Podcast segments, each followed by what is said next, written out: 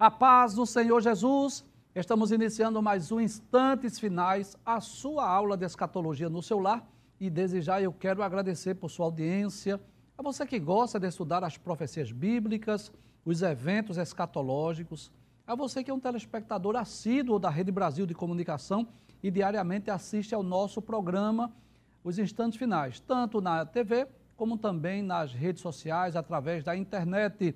Que Deus te abençoe, que as bênçãos de Deus continuem sendo derramadas sobre a sua vida e sobre a sua família.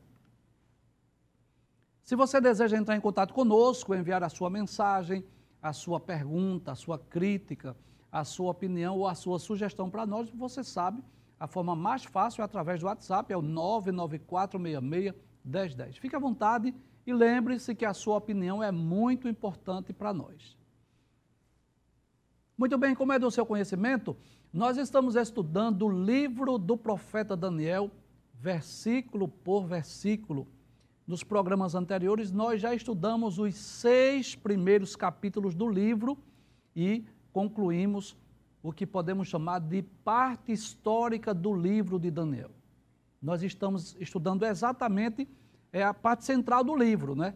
A parte que divide o livro em a parte histórica e também a parte profética. Por gentileza, eu vou pedir para mostrar aquela tela. Isso, muito bem. Então, se você dividir esse quadro aí no meio, com um traço aí na linha horizontal, você vai perceber que esses seis primeiros capítulos superiores, que são os capítulos que descrevem a parte histórica do livro, nós já comentamos, nós já explicamos versículo por versículo. Traz a tela, por gentileza. Nós já dissemos aqui que essa parte histórica, não é? É uma parte em que nós estudamos, mesmo não tendo assim grandes conteúdos proféticos, o conteúdo profético dessa parte histórica ele é pequeno, mas nós estudamos esses capítulos porque traz grandes lições para as nossas vidas. Apesar de ser um livro né, escrito há mais ou menos 2.600 anos, né, mas nós podemos extrair muitas lições para as nossas vidas, não é? da, da história de Daniel e seus amigos lá na corte em Babilônia. Então, nós já estudamos o capítulo 1, que descreve a ocasião em que Daniel e seus amigos são levados lá pra, para o palácio em Babilônia. Isso ocorreu mais ou menos por volta do ano 600 a.C., quando Nabucodonosor invadiu Jerusalém levou o povo judeu para a Babilônia e mandou selecionar, escolher alguns jovens hebreus para estarem no palácio.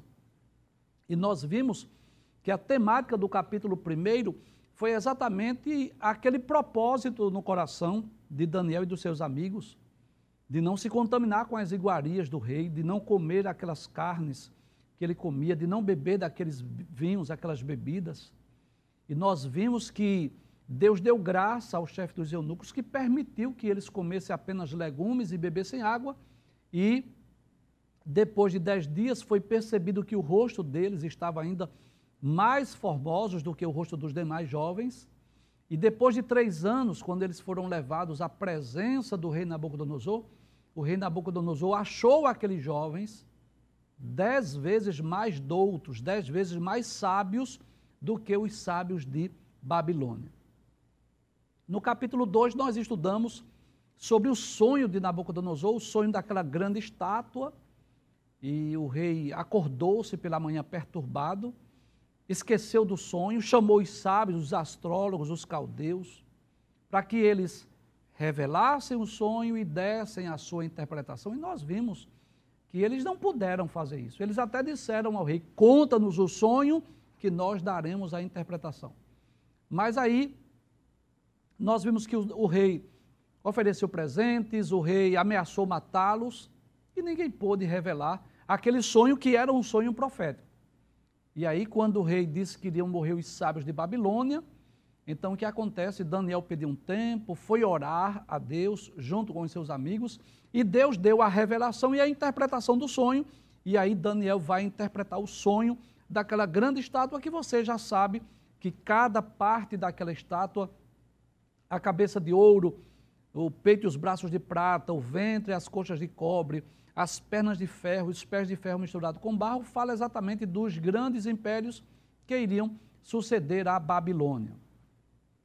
No capítulo 3, nós estudamos também que foi aquela ocasião em que o rei Nabucodonosor mandou erguer uma grande estátua de mais ou menos é, 30 metros de altura, né, 60 côvados mais ou menos, seis côvados de largura, mais ou menos 3 metros de largura, e disse que quando se ouvisse o som dos instrumentos musicais, todos deveriam se curvar.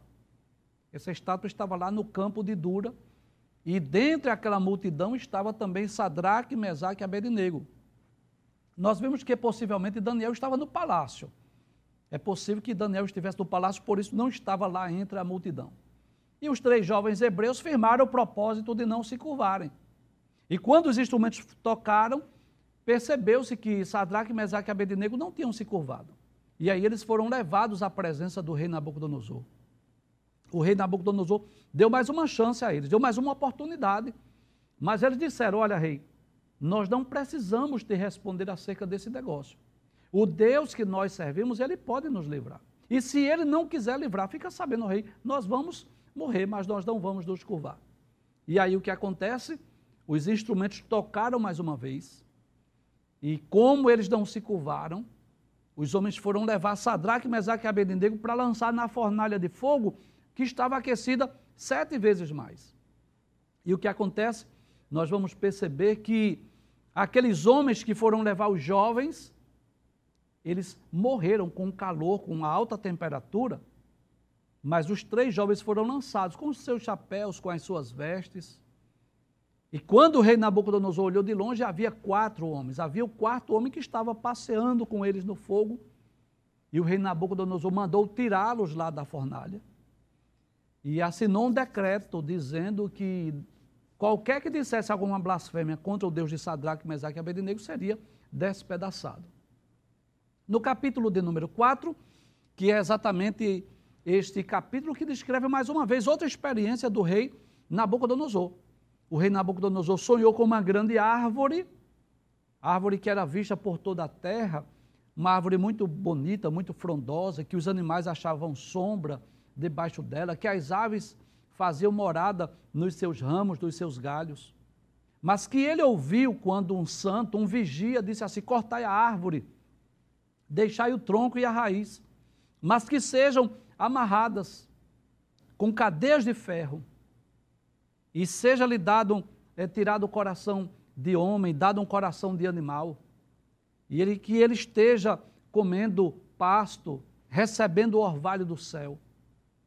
E o rei lembrou-se, dessa vez o rei Nabucodonosor lembrou-se do sonho, mas não sabia da interpretação. Mais uma vez chamou os sábios, eles não puderam interpretar, e aí chamaram Daniel. E Daniel ficou perplexo, parou diante daquele, daquela descrição do sonho, mas o rei disse: Não se perturbe, pode dizer. E até Daniel desejou que que aquilo ocorresse com os inimigos do rei, com aqueles que quisessem o mal do rei Nabucodonosor. E aí Daniel explicou que a, a interpretação é que o rei seria tirado entre os homens e ficaria entre os animais. Cerca de um ano depois, o rei Nabucodonosor, passeando no palácio real, vendo a grandeza e a glória da Babilônia, se exaltou, se engrandeceu não é esta a Babilônia que eu construí para a casa real e para a glória do meu nome? E aí caiu do céu a voz, né? Que ele fosse tirado entre os homens, que ficasse como os animais. E assim ocorreu literalmente. As unhas cresceram, nasceu pelo no seu corpo, ele ficou como um animal, até que se passaram sete tempos. E sete anos depois, ele olhou para o alto, voltou o seu entendimento e ele glorificou a Deus, reconhecendo a grandeza e a soberania de Deus. No capítulo de número 5, nós estudamos a ocasião que o rei Belsazar, que era filho de Nabonido, que ele deu um banquete a mil dos seus grandes, e quando já estava alegre por causa do vinho, mandou buscar os utensílios da casa de Deus, que havia sido levado por Nabucodonosor do templo em Jerusalém, para beber vinho nesses utensílios, e não só isso, para dar louvores aos deuses de Babilônia. E aí, naquela ocasião, ele viu quando uma mão escreveu uma sentença na parede, Mene, Mene, Tekel, Passim. Ele chamou os sábios, ninguém pôde dar interpretação. E aí ele estava perturbado, porque sabia que era uma sentença, mas ele não sabia o significado. E a rainha, possivelmente a sua mãe, falou acerca de Daniel, que Daniel havia interpretado sonhos. E ele mandou chamar a Daniel, e Daniel, antes de dar a interpretação daquela sentença, lembrou da experiência de Nabucodonosor. Lembrou que Nabucodonosor se ensoberbeceu e por isso ficou lá com os animais, comendo pasto como boi, recebendo o orvalho do céu. E o rei Belsazar, sabendo disso, também não se humilhou. E Daniel deu a sentença, né? Dizendo que foi contado o reino, que Belsazar foi pesado na balança e foi achado em, em falta, e que o reino havia sido dividido e havia sido dado aos medos e os persas. Naquela mesma noite, o rei Belsazar foi morto e os medos e os persas conquistaram Babilônia.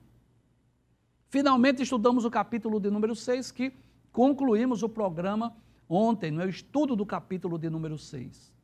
E só para relembrar, o capítulo 6, que é uma das histórias mais belas e mais conhecidas da Bíblia.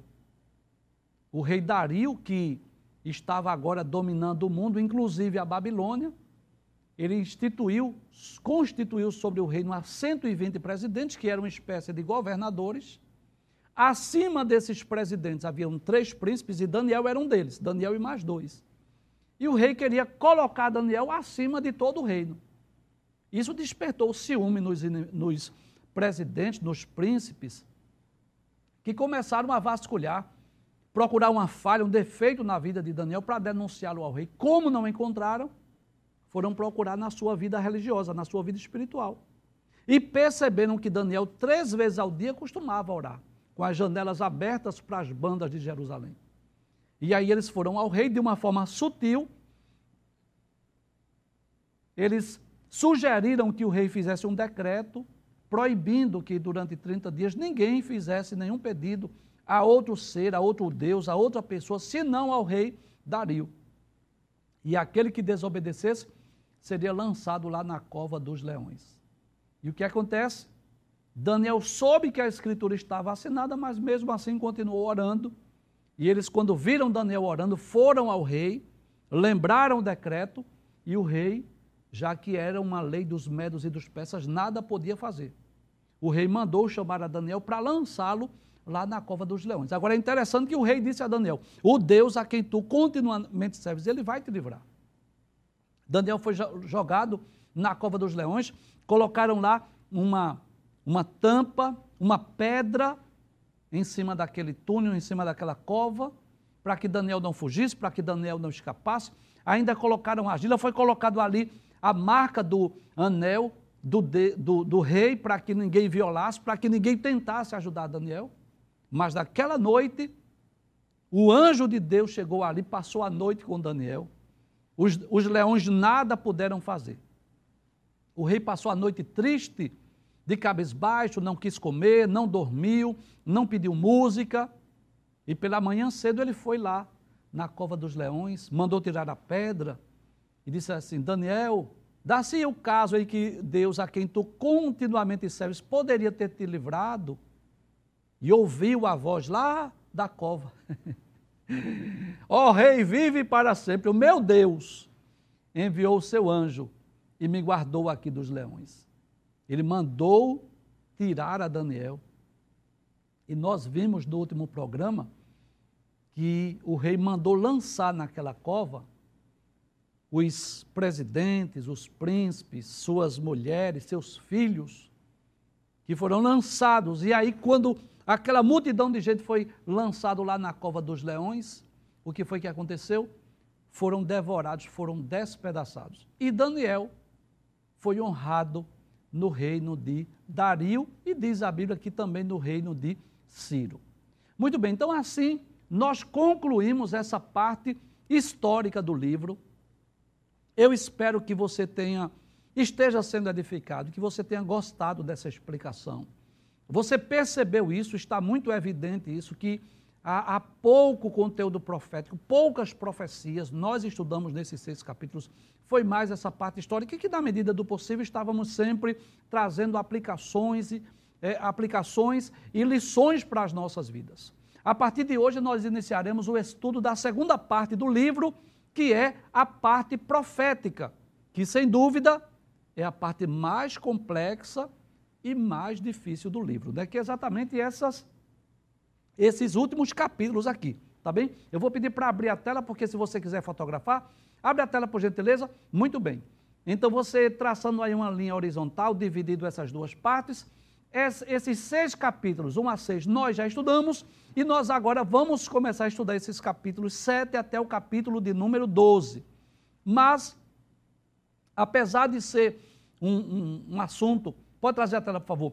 Complexo e difícil, nós contamos com a ajuda do Espírito Santo, o Espírito Santo de Deus, o real, o verdadeiro intérprete das Escrituras, e com a ajuda do Espírito Santo nós estaremos estudando essas profecias do livro de Daniel, versículo por versículo, e esperamos em Deus que você possa não só assistir os programas, mas acima de tudo que você possa compreender a mensagem profética do livro de Daniel.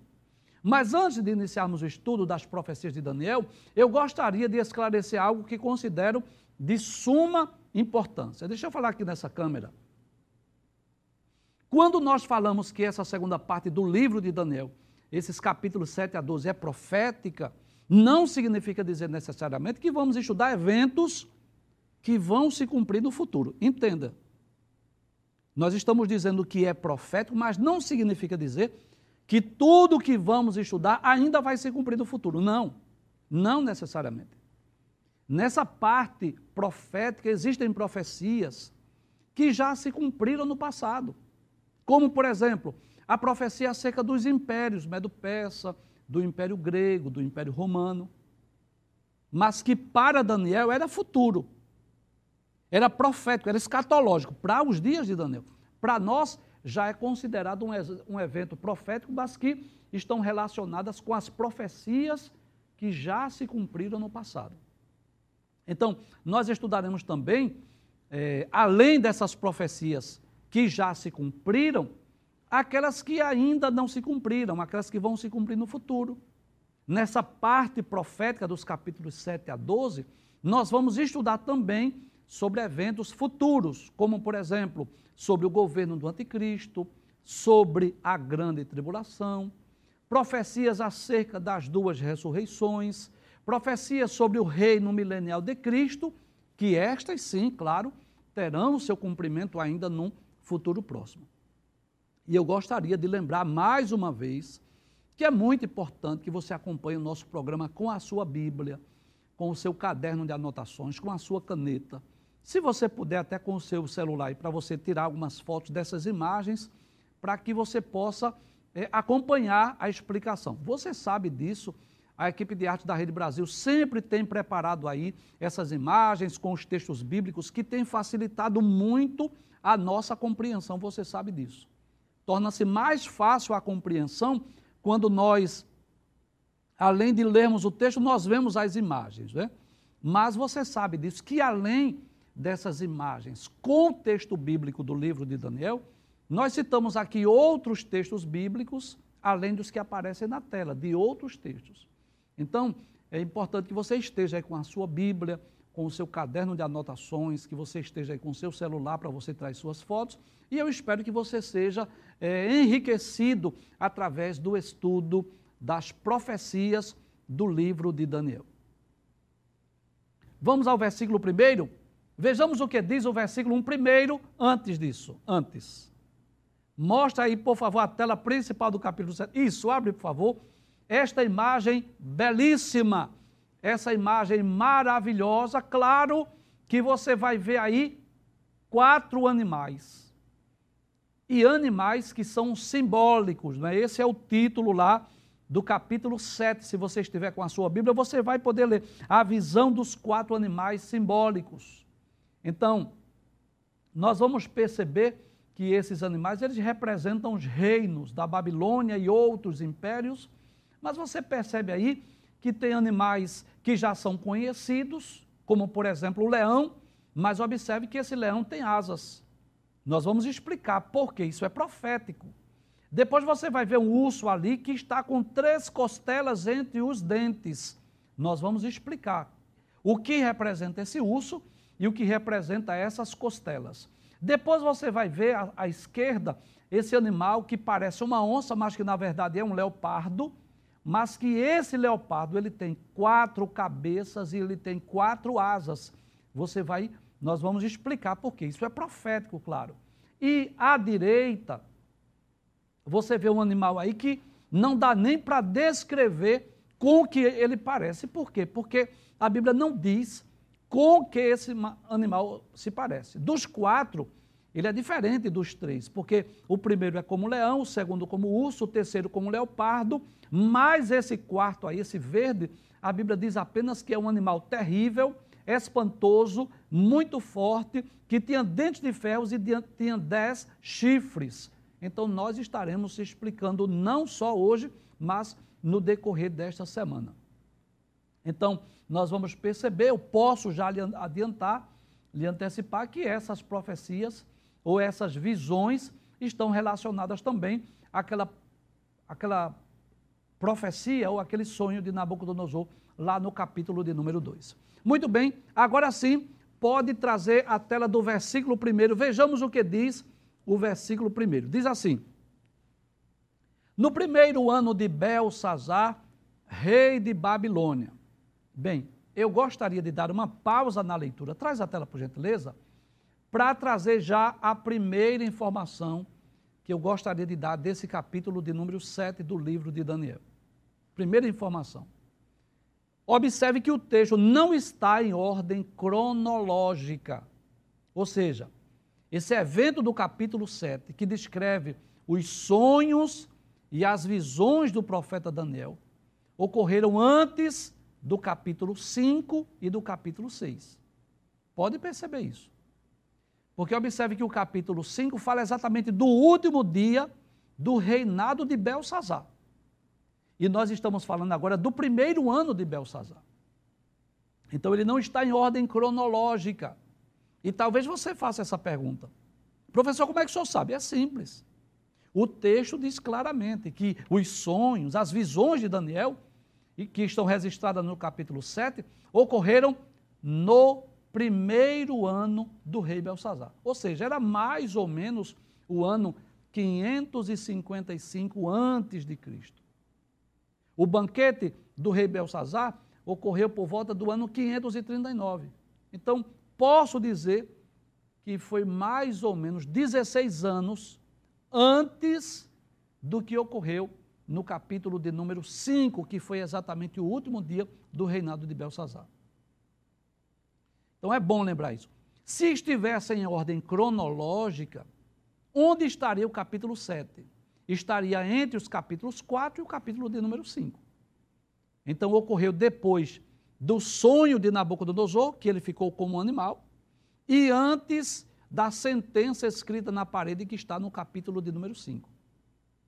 Aí você talvez faça outra pergunta. Professor, por que o livro de Daniel não está em ordem cronológica? Por que, que não foi colocado exatamente levando em conta o tempo? É simples. Nós já demos essa informação desde o primeiro capítulo do livro e estamos repetindo com frequência. O livro de Daniel está dividido em duas partes principais. Capítulos 1 a 6, a parte histórica, e capítulos 7 a 12 é a parte profética. Então ele não está necessariamente em ordem cronológica. Então é como se o livro fosse dividido da seguinte maneira: o que envolve história, vamos colocar logo no início do livro. O que envolve profecia, vamos colocar na parte final do livro. Então, não foi levado em conta necessariamente o ano ou o evento, cronologicamente falando, mas foi dividido por assunto, história e profecia. Mas eu estou é, passando essa informação, trazendo essa informação, é porque alguém pode estranhar, dizer assim: ora, mas nós não estudamos o capítulo de número 5, e vimos que no capítulo 5 já foi o final do reinado de Belsazar, que naquela mesma noite é, os medos e os persas conquistaram a Babilônia. No capítulo 6 já é o rei Dario. Por que é que no capítulo 7, agora, em vez de falar de Ciro ou Dario, volta a falar de Belsazar? É simples. Não está em ordem cronológica, porque essa, esse capítulo foi colocado mais adiante por se tratar de uma parte profética. Mas isso não vai atrapalhar em nada a nossa compreensão do assunto. Tá bem? O mais importante aqui para nós não é saber se esse fato, se esse sonho, essa visão de Daniel ocorreu antes ou depois do capítulo 6. Não, isso não é o mais importante. O mais importante é nós sabermos isso. Deus deu sonhos e visões a Daniel, que ele viu esses quatro animais que têm uma, uma interpretação profética, um significado profético. Isso é para nós o mais importante, ok? Vamos voltar ao texto? O que foi que ocorreu no primeiro ano do rei Belsazar? O texto diz: Teve Daniel na sua cama um sonho e visões da sua cabeça. Escreveu logo o sonho e relatou a suma das coisas. Então observe que Daniel já não era jovem. Abre a tela, por gentileza. É claro que isso é uma imagem meramente ilustrativa, mas abre. Olha aí, Daniel já, já era idoso, ele já tinha aí mais ou menos 70 anos de idade quando teve esses sonhos e essas visões. Então é como se o próprio Daniel tivesse acordado e depois do sonho das visões estivesse aí lembrando do sonho das visões, estivesse registrando, estivesse escrevendo. Outro fato interessante, pode trazer a tela, é que até o capítulo 6, observe isso. É muito interessante essa informação. Até o capítulo de número 6, que é a parte histórica, são os reis da Babilônia que tiveram sonhos. Você lembra disso? O rei Nabucodonosor, no capítulo 2, Deus mostrou a Nabucodonosor o sonho daquela grande estátua. Embora que tenha sido que tenha sido Daniel que revelou e que interpretou, mas quem sonhou? O rei Nabucodonosor. O mesmo rei Nabucodonosor teve aquele sonho daquela grande árvore, lá do capítulo 4, você lembra? Então foi o rei Nabucodonosor que sonhou também com aquela grande árvore lá do capítulo 4. Foi o próprio rei Nabucodonosor que viu lá é, o quarto homem na fornalha de fogo ardente, como está lá no capítulo de número 3. Foi também o rei Belsazar, no capítulo 5, que teve aquela visão de uma sentença escrita na parede. Então, observe que Deus, que coisa interessante, Nessa parte histórica do livro de Daniel, é como se Deus tivesse se revelado aos reis, aos grandes imperadores do mundo, dando a eles os sonhos, escrevendo sentenças, embora que nem eles e nem os sábios de Babilônia fossem capazes de interpretar os sonhos ou de interpretar as sentenças, mas Deus deu àqueles homens essas oportunidades. Nós até já chegamos a falar aqui das grandes experiências de Nabucodonosor, que no capítulo 1 entrevistou jovens de 18 a 20 anos que eram mais sábios do que os sábios de Babilônia, que no capítulo 2 sonhou com os grandes impérios, que no capítulo 3 viu o quarto homem na fornalha de fogo, que no capítulo 4 ele mesmo reconheceu a grandeza de Deus. Então, no capítulo de número 5 é a vez de Belsazar, capítulo 6 é Dario, que tem aquela experiência de ver com os seus próprios olhos que Daniel foi salvo, foi livre lá do poder dos leões. Mas observe que a partir de agora, a partir do capítulo de número 7, é o próprio Daniel que tem sonhos e visões. É muito interessante isso. É como se Deus dissesse assim: Eu já me revelei aqui aos reis de Babilônia, eles já tiveram as suas experiências, eu já me revelei de várias formas, através de sonhos, de visões, de sentenças escritas na parede. Agora chegou a vez de eu falar com Daniel. E esse Daniel, que dos capítulos 1 a 6 foi o, o instrumento de Deus para interpretar os sonhos e as visões, ele agora é o instrumento de Deus para receber os sonhos e as visões. E quando ele não entende, quem é que traz a explicação ou a interpretação? São os seres angelicais. Que coisa interessante. E o que é que nós podemos aprender? Que as maiores experiências de Daniel ocorreram na sua velhice. Que coisa interessante. Daniel já estava com 70 anos de idade quando teve essas experiências maravilhosas. Então isso nos ensina que o fato né, de estarmos velhos ou com os cabelos brancos, isso não impede o agir de Deus, as, as manifestações sobrenaturais de Deus. Você lembra do Apocalipse? João também era um idoso. João também era um velhinho, possivelmente de cabelos brancos já. Quando é, é foi. É, quando Jesus apareceu a ele lá na ilha de Pátimos.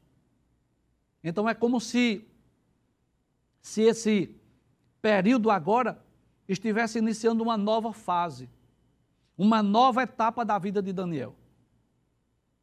É como se Deus dissesse assim: olha, Daniel, isso não está na Bíblia, é o que nós podemos entender pelo conteúdo do livro, tá bem?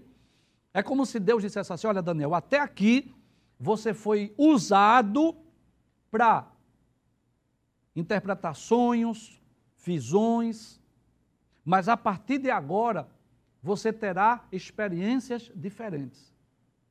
A partir de agora, é você que vai ter os sonhos. A partir de agora, é você que terá as visões. E quando você não entender. Porque quando os reis não entendiam, era Daniel que revelava. E quando você não entender, pode ficar tranquilo que eu vou enviar seres angelicais para descer aí a terra para trazer as revelações daquilo que você não entender. Que coisa gloriosa, né? Então, que Deus é, nos dê essas oportunidades que deu a Daniel, de desfrutarmos né, dessas experiências maravilhosas. E eu, eu digo isso quase que diariamente, e eu vou repetir mais uma vez. Uma das dos grandes privilégios nossos, do salvo, é que um dia nós vamos poder estar ouvindo dos próprios lábios desses homens de Deus. Daniel vai dizer para nós, com, com minúcias, com riqueza de detalhes, como foi essa experiência. Então agora chegou a vez, é, com, é como se Deus dissesse assim: agora, Daniel, é você que vai ter os sonhos, é você que vai ter as visões. e é interessante isso. Abre o texto mais uma vez, para eu ler o finalzinho. Veja o que diz o texto. É, diz assim: escreveu logo o sonho e relatou a suma das coisas. Talvez, não é? Talvez, eu não posso dizer isso ao certo, mas talvez seja exatamente pela idade. Pois já está aí com mais ou menos 70 anos, que Daniel procurou o quê? Escrever os sonhos, escrever aquelas visões. Primeiro, para que ele não esquecesse, não é? Se Daniel tivesse tido os sonhos e as visões e não não escrevesse, primeiro ele poderia esquecer. Mas não só por isso. Ele escreveu para que nós pudéssemos ter o conhecimento dessas coisas, dessas profecias, dessas visões, desses sonhos, dessas revelações. Então, quando Daniel escreve, é, é muito possível, é muito provável que ele não tivesse essa ideia de que essas revelações iriam alcançar o mundo através das Escrituras. Talvez ele pensasse apenas no povo hebreu, no povo judeu. Mas quando Deus dá esses sonhos e faz com que ele escreva, e não só isso, faz com que isso seja incluso no cânon sagrado, nas sagradas Escrituras, significa dizer que Deus deseja, Deus quer que nós possamos conhecer aquilo que ele revelou no passado aos seus servos sobre os eventos futuros. E isso nos faz lembrar o que ocorreu lá com João na ilha de Pátimos, lá nos primeiros versículos do livro do Apocalipse. Isso nos ensina sobre este princípio, esta verdade, que Deus deseja que nós conheçamos. Deus não quer que nós sejamos ignorantes acerca dessas profecias, desses eventos. Então veja que foram visões, foram revelações que foram dadas ao profeta Daniel, e ele vai e escreve isso.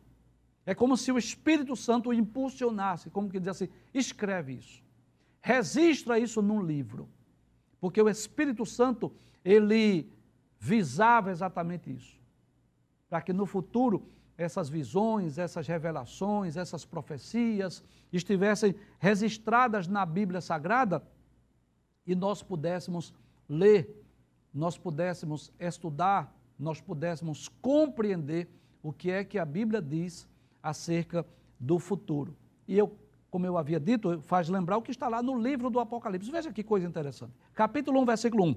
Revelação de Jesus Cristo. Ou seja, é como se Jesus tirasse o véu aqui e diz: a qual Deus lhe deu, para mostrar aos seus servos as coisas que brevemente devem acontecer. E pelo seu anjo as enviou e as notificou a João, seu servo. Então, observe aqui que nós vamos encontrar no versículo primeiro a palavra servos e a palavra servo, no plural e no singular. E o que significa isso?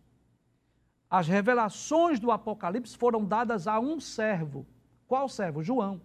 Foi João que teve as visões, foi João que teve as revelações. Mas qual é o objetivo de Deus? Revelar aos seus servos. Então Deus deseja que nós possamos conhecer esse conteúdo profético das Escrituras. E eu já disse aqui que o conteúdo profético das Escrituras, é claro que tudo na Bíblia é importante para nós, tudo, não tenho dúvida disso. Tudo, tudo.